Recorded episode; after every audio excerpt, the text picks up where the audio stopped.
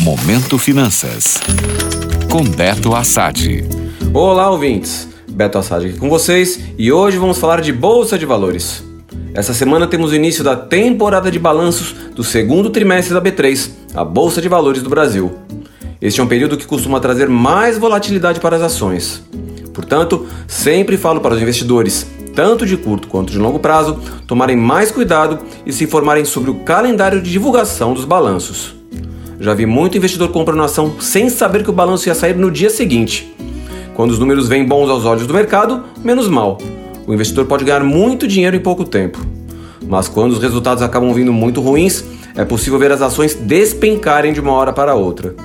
Quem não está acostumado pode sair muito machucado de uma situação dessas.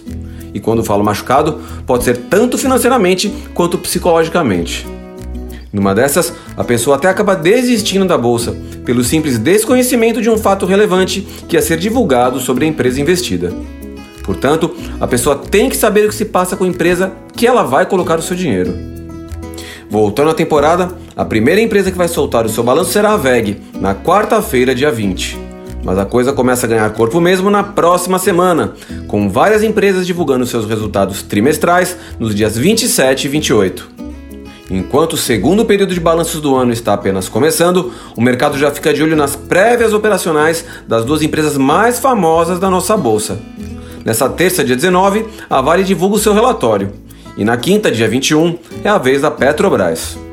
Essas prévias devem dar uma boa ideia de como virão os números trimestrais das duas gigantes. Isso deve impactar bastante a direção do Ibovespa nas próximas semanas.